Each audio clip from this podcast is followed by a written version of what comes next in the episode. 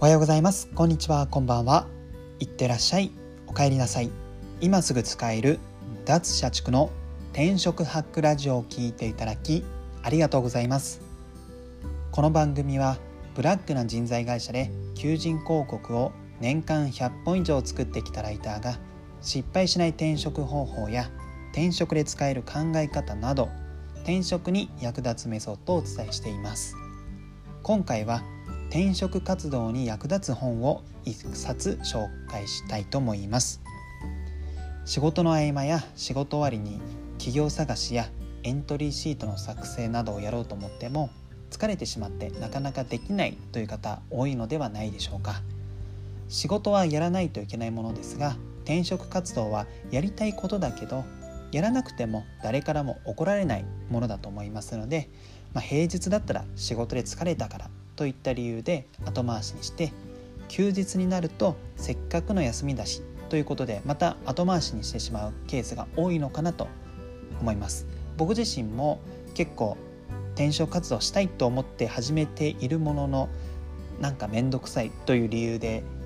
まあずるずる後回しにしてしまった経験があるので、まあ、こういった風に悩んでる方多いのかなと思いますそんな方におすすめなのがメンタリストの DAIGO が書いた「自分を操る小中中力」という本です、えー、この本は転職活動の直接的なアドバイスはないんですけども転職活動を始めようと考えている方あるいはもう始めている方にとって非常に役立つ情報が書かれているんですよね。というのもこの本には人間の脳がなぜ疲れてしまうのか集中力がなくなる仕組みとはあとはま集中力を保つ考え方と行動といった内容が書かれているんですよね。ですのでこの本を読むと仕事をしつつ転職活動の作業効率を高める何でしょう生活スタイルというのが作ることができるんですよ。例えばなんですけどもこの本には、えー、15分以上座ってると認知能力や集中力が低下してしまうという解説がありましたそのため、まあ、15分に1回のペースで1回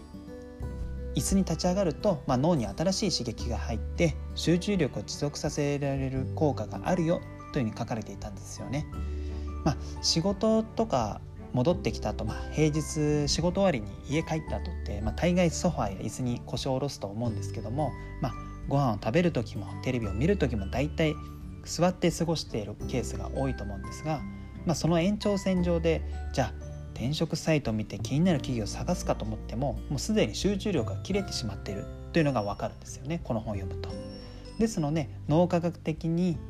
まあ、転職活動を進める際はあじゃあ一旦立ち上がって少し体を動かしてみる。という動作を入れた方が、まあ、集中力がま戻るので、まあ、転職活動の作業も進められる。という具合に、まあ、転職活動を進める上でなんか必要な生活スタイルっていうのがこの本を読むことでだんだんと分かってくると思うんですよ。ですので毎日忙しくて思うように転職活動をはかどらないとかあとは仕事と並行して転職活動を進められるのかが不安みたいな方は一度読んでみた方が良いのかなと思いまして今回の放送でお勧めいたしました。はい本日の放送は以上となります。最後までご視聴いただきありがとうございました。あなたの転職活動の成功を祈りつつ今日はこの辺でまた明日。